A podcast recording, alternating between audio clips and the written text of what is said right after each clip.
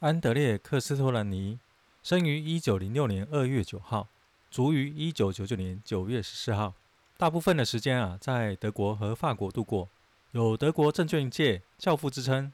他在德国投资界的有如美国的华伦·巴菲特，是市场上的无冕之王。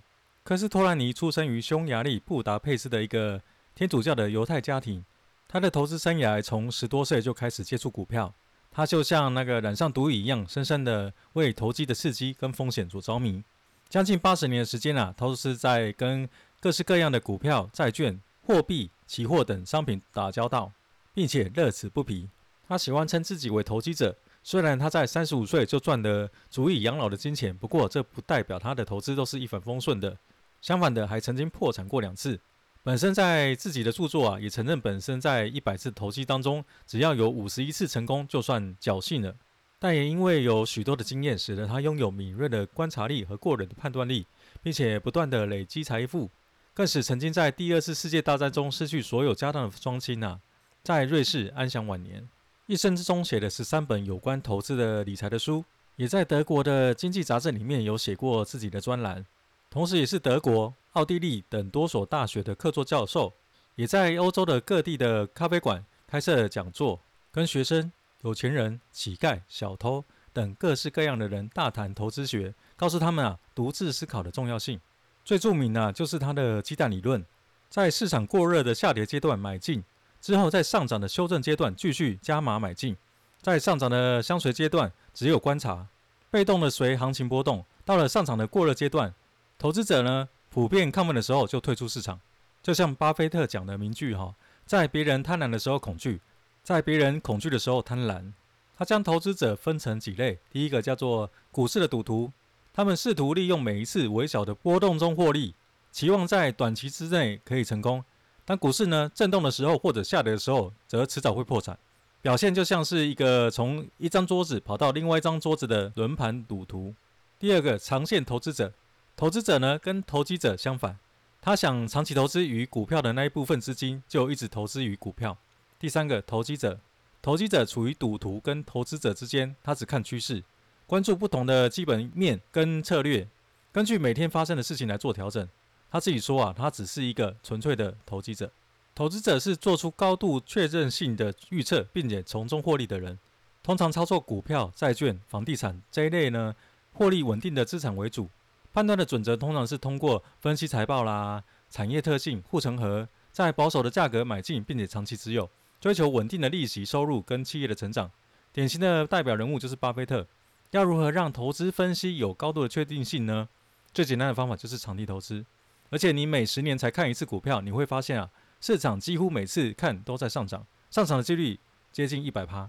他说了哈，如果你需要稳定的投资，买完股票后吃颗安眠药，睡个十年。醒来之后，你就可以得到一个高度确定性的结果。而投机者呢，就是做出不确定的预测，并且从中获利。通常各种商品只要有利可图，他们就会操作，包括股票、期货、外汇、债券、土地，还有艺术品。操作的方法也可能是做多、做空、套利等方式。注意哦，在科斯托兰尼的年代啊，放空的股票是被视为恶魔般的行为。即使在现代啊，十个人也可能只有一个人他曾经有放空操作的经验。有一句话说啊，正确的看法没有任何的价值，必须要你正确，而且大多数人错误的这看法才有价值。投资者呢，之所以有利可图，主要来自他的观点正确，并且啊，市场因为群众心理跟法规等因素对价值判断错误，不确定性多高可以称为投机呢？如果你问一个长期投资者，很可能准确率八十趴以下的判断就被称为是在投机。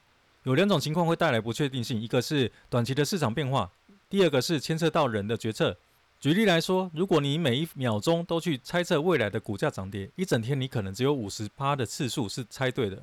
长期而言呢，也很难有超过七十趴的以上的确定性。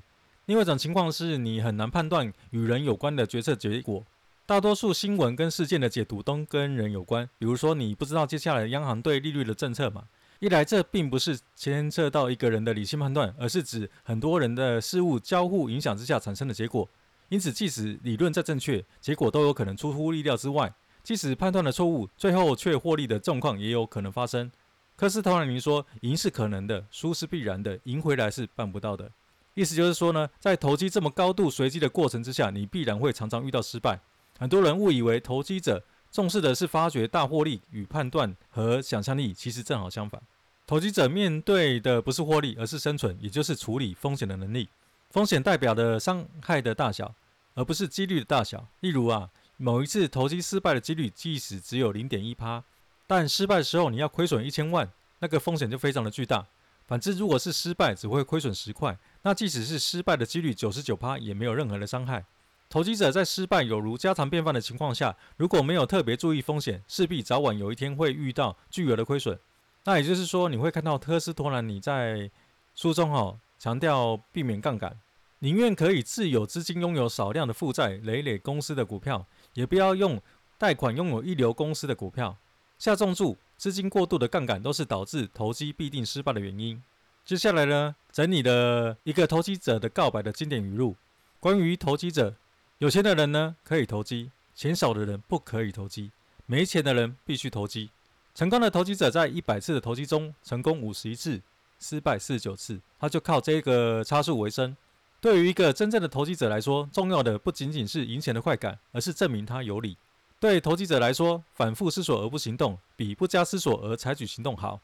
投机者的生活二十趴是股市，赌徒则是八十趴。事实常常会出乎意料之外，因此官员、工程师、经济学家、企业管理人、公司领导者，都是最没有能力诊断股市行情的一群人。赢是可能的，输是必然的，赢回来是办不到的。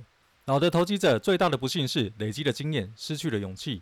当所有投机者都去投机，大家都认为万无一失的目标之后，结局几乎难逃失败的命运。如果你需要稳定的投资，就是买完股票吃颗安眠药，睡个十年，醒来后呢，你就可以得到一个高度确定性的结果：二加二等于五减一。结果就像你想的一样，但过程不会一样。买股票的时候要有浪漫的想象力，卖股票的时候则需要理性现实。在这个中间呢，则是要睡觉。只有损失是真实的，获利不过是一种错觉。股市中的获利呢，常常只是借来的钱，因为在下一次骤变的时候，经常也必须要全数的返回。永远不必追随电车跟股票，只要有耐心，下一趟一定会再来。在交易所里面，人尽皆知的事都不会让我激动。在我还是孩子的时候，就体会到不能跟着当天的新闻做投机买卖。想要在股票市场赚钱，就不一定要有最准确的消息不可。股市上消息灵通是毁灭的代名词。最准确的内线消息，在某个情况之下肯定是坏事。股市里几乎什么事都会发生，哪怕是合乎逻辑的事。市场涨跌取决于供需，傻瓜多还是股票多？涨和跌是分不开的，分辨不出下跌的终点，就看不出上涨的起点。崩盘通常是暴涨的前导，暴涨通常都以崩盘收尾。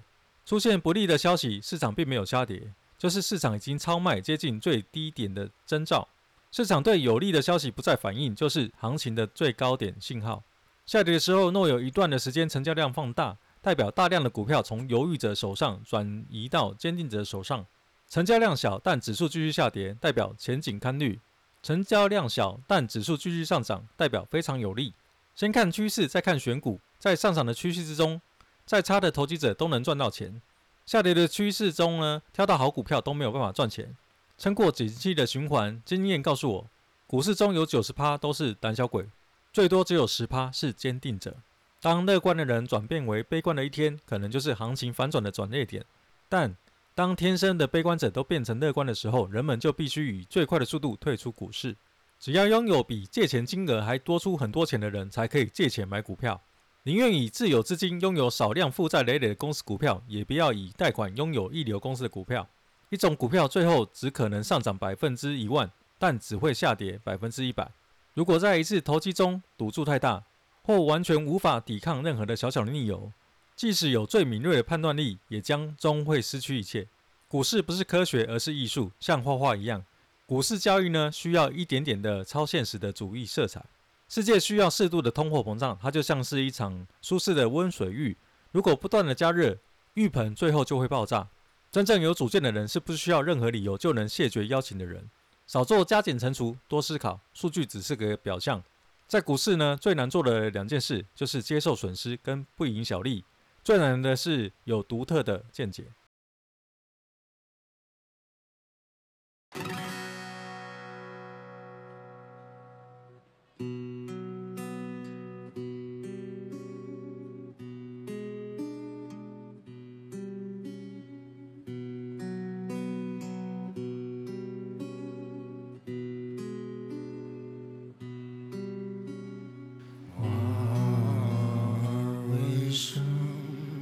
这样红？为什么这样？红？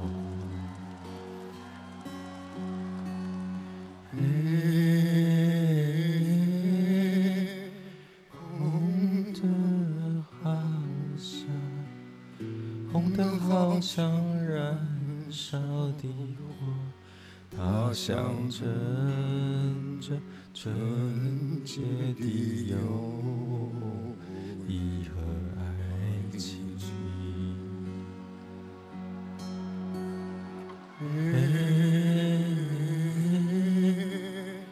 红灯好像，红灯好像燃烧的火。它象征着纯洁的友谊和爱情。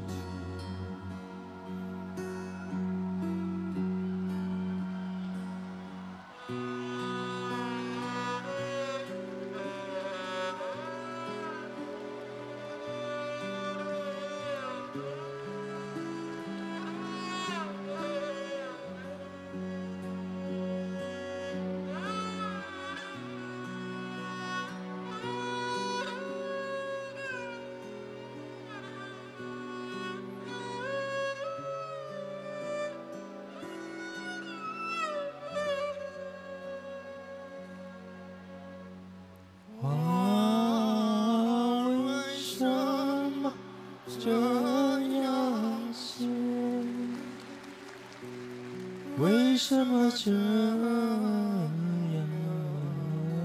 写？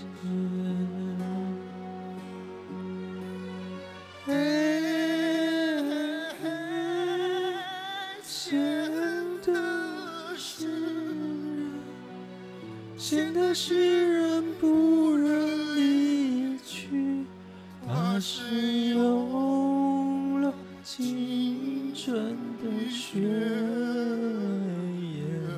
浇灌，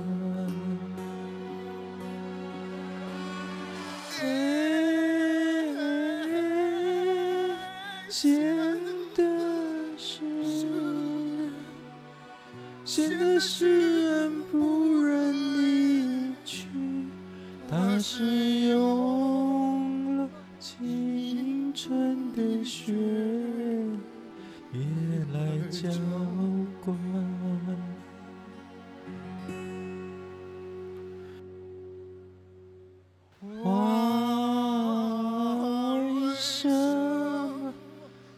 这